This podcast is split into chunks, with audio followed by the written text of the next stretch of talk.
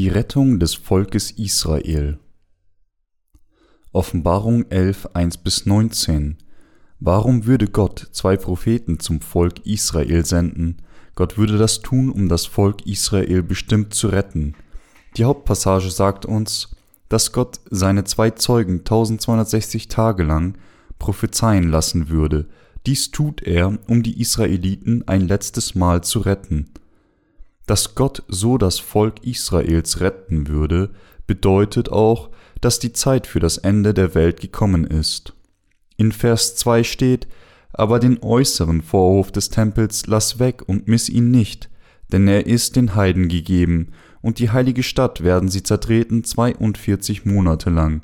Das bedeutet, dass wenn die schrecklichen Plagen zu den Heiden kommen, wenn der siebenjährige Zeitraum der großen Trübsal beginnt und allmählich große Verwirrung und Plagen bringt, wenn diejenigen unter den Heiden, die das Evangelium gehört und daran geglaubt haben, gemartert werden, Gott zwei Propheten für das Volk Israel erheben wird, sie bezeugen lässt, dass Jesus Gott und der Retter ist und so die Israeliten rettet, er sagt uns, dass diese die Werke Gottes sind, die kommen. Wir müssen diejenigen,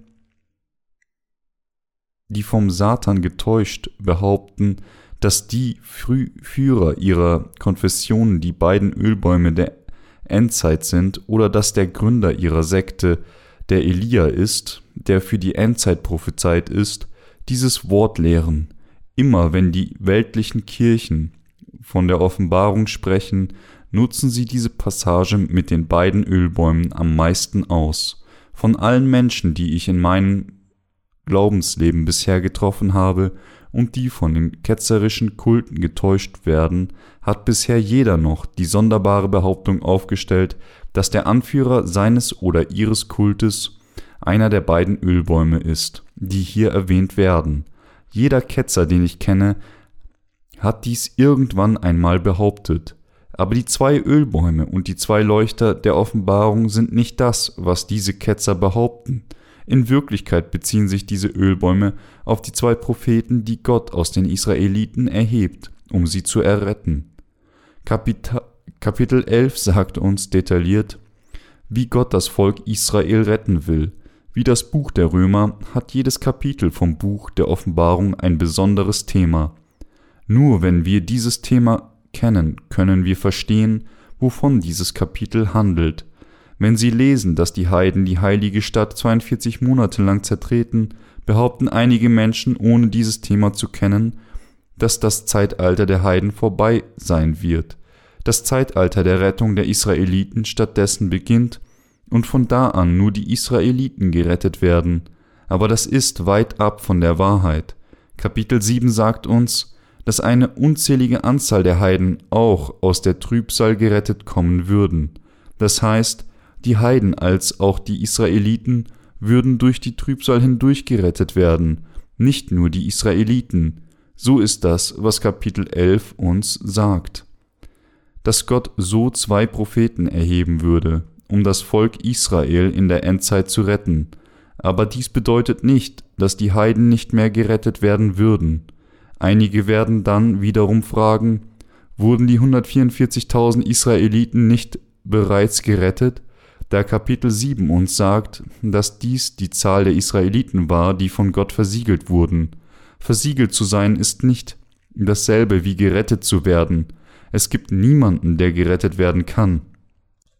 Ohne über Jesus Christus zu gehen, die Rettung kommt nur durch den Glauben daran, dass Jesus Christus unser Retter wurde, indem er auf diese Erde gekommen ist, getauft wurde, um all unsere Sünden anzunehmen, diese ganzen Sünden der Welt zum Kreuz getragen hat und daran gestorben ist und wieder von den Toten auferstanden ist.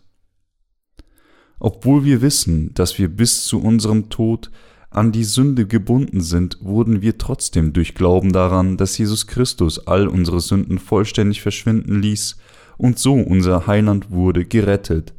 Während 144.000 Israeliten versiegelt werden würden, wird Gott auch seine zwei Propheten erheben und diesen Israeliten durch sie sein Evangelium predigen. Sprich, das Wort sagt uns, dass die zwei Propheten das Evangelium den Israeliten predigen, und dass 144.000 von ihnen so gerettet werden. Die Bibel ist niemals voreingenommen oder diskriminierend. Es gibt niemanden, der gerettet werden kann, ohne über Jesus Christus zu gehen. Gott sagt nicht, du bist gerettet, aber du bist es nicht, ohne dass man über Jesus Christus geht.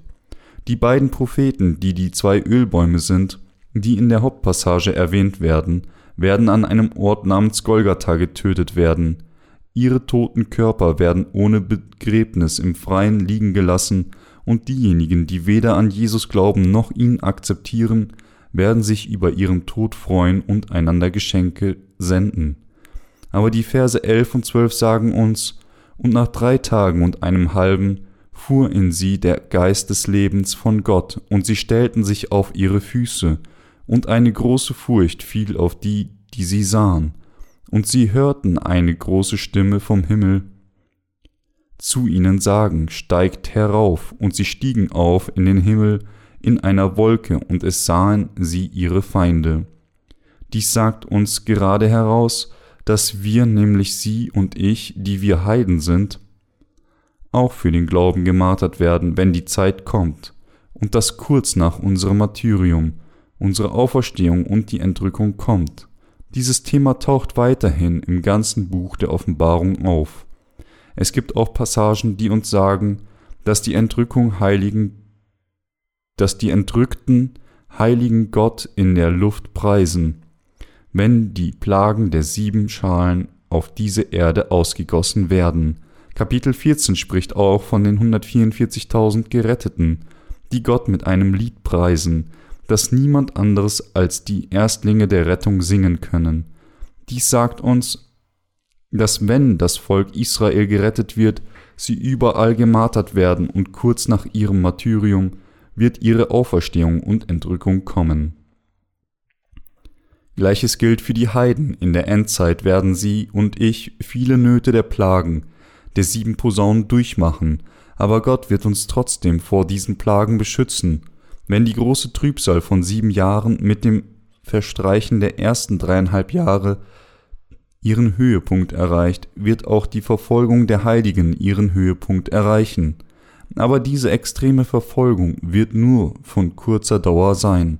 Viele Heiligen und Diener Gottes werden nach kurzem gemartert werden, und kurz nach ihrem Martyrium kommt ihre Entrückung. Warum?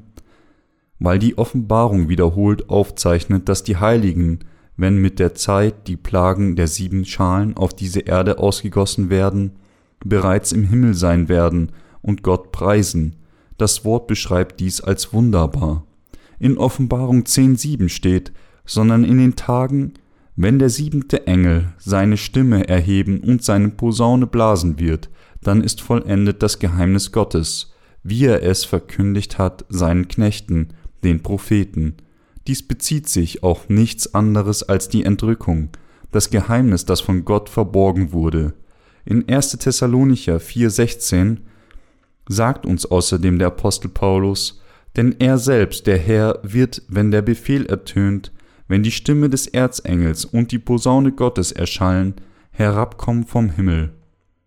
Aber dass der Herr vom Himmel herabkommen wird, bedeutet nicht, dass er unmittelbar auf diese Erde kommen wird. Er wird vom Himmel in die Luft kommen, und wenn die erste Auferstehung, die die Schlafenden weckt und die lebendigen Wiedergeborenen voller Freude verwandelt, wird genau danach die Entrückung folgen, mit der die Heiligen den Herrn in der Luft empfangen. Nachdem das Hochzeitmahl des Lammes in der Luft abgehalten wurde und diese Welt vollkommen durch das Ausgießen der Plagen der übrigen sieben Schalen auf dieser Erde zerstört ist, wird der Herr auf die erneuerte Erde mit uns herabsteigen und vor denen erscheinen, die immer noch leben. Das Wort der Offenbarung und die Bibel, basierend auf den eigenen individuellen Ansichten zu interpretieren, bedeutet, sich auf den Weg zur Zerstörung zu begeben. Es ist einfach falsch, wenn man nur an eine einfache Hypothese glaubt, die von Theologen aufgestellt wurde, und diese Behauptungen zu vertreten, ohne das Wort richtig zu verstehen. Unter den Theologen, die sehr respektiert werden und bekannt in den konservativen christlichen Gemeinden sind, treten einige wie L. Berghoff und Abraham Kuyper für den Amillennialismus ein. Von den Theorien der Entrückung vor der Trübsal, die Entrückung nach der Trübsal und des Amillennialismus ist es so, als würde man gar nicht an die Bibel glauben, wenn man an diese letzte Lehre des Amillennialismus glaubt. Die Zeit, in der die Menschen an die Theorie der Entrückung nach der Trübsal geglaubt haben, ist nun vorbei, und heutzutage glaubt fast jeder an die Theorie der Entrückung vor der Trübsal. Aber auch diese Theorie ist nicht biblisch fundiert. Trotzdem gefällt es den Menschen immer noch sehr, wenn man ihnen von der Entrückung vor der Trübsal erzählt. Warum? Weil laut dieser Theorie der Entrückung vor der Trübsal die Christen sich keine Sorgen um die siebenjährige große Trübsal machen müssten. So wird es für die Gläubigen annehmbar, ein Leben des Glaubens zu leben, das weder heiß noch kalt ist, und für die Gemeinden sich nur um die Vergrößerung ihrer Gemeinden kümmern. So wird der Glaube der Menschen nachlässig, weil sie denken, dass sie sich keine Sorgen über die große Trübsal machen müssen, wird ihr Glaube rosarot und nachlässig, wenn doch eigentlich ihr Glauben mit dem Herannahen der Endzeit tatsächlich stärker werden muss. Die Menschen haben vor langer Zeit an den Amillennialismus geglaubt, und jetzt glauben sie an die Theorie der Entrückung vor der Trübsal. Im Jahr 1830 hat Reverend Schofield ein Professor am Moody Bible Institute, angefangen an seiner Referenzbibel zu schreiben. Schofield war stark beeinflusst von einem weltbekannten Theologen namens Darby. Darby, Schofields geistlicher Mentor, der früher ein katholischer Priester war, war ein sehr intelligenter und weltbekannter Mann. Nachdem er ihre Fehler erkannte, trat er aus der katholischen Kirche aus trat einer kleinen christlichen Organisation bei und wurde ihr Anführer. Obwohl Darby ständig in der Bibel gelesen und sie eingehend studiert hat, konnte er aus der Offenbarung nicht erkennen, ob die Entrückung vor oder nach der großen Trübsal stattfinden würde. Also machte er eine Reise, um nach genaueren Beweisen zu diesem Thema zu suchen. Während dieser Reise begegnete er einem jungen Mädchen, die Führerin der Pneumatiker war. Dieses Mädchen behauptete, durch ihre Vision gesehen zu haben, dass die Entrückung vor der großen Trübsal geschehen würde. Glaubend an das, was sie ihm sagte, und überzeugt, dass die Entrückung vor der großen Trübsal kommen würde, schloss Darby seine biblischen Studien mit der Theorie der Entrückung vor der Trübsal ab aber da die Menschen jener Zeit hauptsächlich an die Theorie der Entrückung nach der Trübsal geglaubt hatten, wurde Darbys Theorie der Entrückung vor der Trübsal nicht gut aufgenommen. Darby behauptete, dass das, was im Buch der Offenbarung geschrieben steht, von der Rettung des Volkes Israel handelt und dass es nichts mit der Rettung der Heiden zu tun hat. Und du musst abermals weissagen, interpretierte er nicht als das Predigen des Evangeliums des Wassers und des Geistes, sondern als das Evangelium des Königreichs, das seine baldige Ankunft vorhersagt. Schofield, der solche Hypothesen Darby intakt angenommen und in seine Referenzbibel die Theorie der Entrückung vor der Trübsal eingebaut hat, fing an, seine eigene Hypothese zu den sieben Zeitaltern aufzustellen. Diese Behauptungen Schofields haben die Bedürfnisse der Zeit getroffen und passten sehr gut zu einem Hintergrund, was unter den Religiösen auf der ganzen Welt große Aufregung verursachte und weitgehend akzeptiert wurde. Aber was sagt Gott in der Bibel? In der Heiligen Schrift sehen wir, dass Jesus das Buch, das mit den sieben Siegeln versiegelt ist, nimmt und es vor dem Thron Gottes öffnet, der die Geschichte mit den sieben Siegeln in seine sieben Zeitalter unterteilt hat. Das erste Zeitalter ist das Zeitalter des weißen Pferdes. Dies ist das Zeitalter der Rettung. Das Zeitalter, in dem Gott beschlossen hat, uns von dem Augenblick an zu retten, als er dieses Universum und den Menschen erschaffen hat und uns tatsächlich entsprechend gerettet hat, wie Offenbarung 6.2 uns sagt. Und ich sah und siehe ein weißes Pferd, und der darauf saß, hatte einen Bogen, und ihm wurde eine Krone gegeben, und er zog aus sieghaft und um zu siegen. Hat der Herr triumphiert und wird weiterhin triumphieren. Schon vor der Schöpfung existierte das Evangelium bereits und die Rettung hatte bereits begonnen. Das zweite Zeitalter ist das Zeitalter des roten Pferdes, das Zeitalter des Satans. Dies ist das Zeitalter des Teufels, in dem er der Menschheit den Frieden wegnimmt, sie dazu bringt, Krieg gegeneinander zu führen, einander zu hassen und sich in religiöse Konflikte zu verwickeln. Das dritte Zeitalter ist das Zeitalter des schwarzen Pferdes, das eine Zeit des geistlichen und körperlichen Hungersnot ist. Und das vierte Zeitalter ist das Zeitalter des fahlen Pferdes, das Zeitalter des Martyriums. Das fünfte Zeitalter ist das Zeitalter der Entrückung. Gott hat die Entrückung der Heiligen als seine als eines seiner Zeitalter bestimmt. Das sechste Zeitalter ist das der sieben Schalen, als die Zerstörung der Welt beinhaltet. Und das folgende Zeitalter ist das des tausendjährigen Königreichs und des neuen Himmels und der neuen Erde. So hat Gott die Zeit dieser Welt in diese sieben Zeitalter unterteilt, in dem Buch, das von den sieben Siegeln versiegelt ist. Schofields Einteilung der Zeit in sieben Zeitalter wurde von ihm selbst bestimmt. Im Gegensatz dazu wurden die sieben Zeitalter, die in der Offenbarung 6 durch die sieben Siegel des Buches, das Gott in der Hand hält, von Gott selbst bestimmt. Trotzdem sprechen die Menschen von der von Menschen gemachten Theorie der Entrückung vor der Trübsal und viele, die daran glauben, schlussfolgern, dass es nicht notwendig für sie ist, ernsthaft an den Herrn zu glauben. Sie haben in ihrem Herzen entschieden, da wir vor der großen Trübsal entrückt werden, wären wir bereits in Gottes Gegenwart. Wenn die große Trübsal der sieben Jahre kommt, also müssen wir uns um nichts Sorgen machen.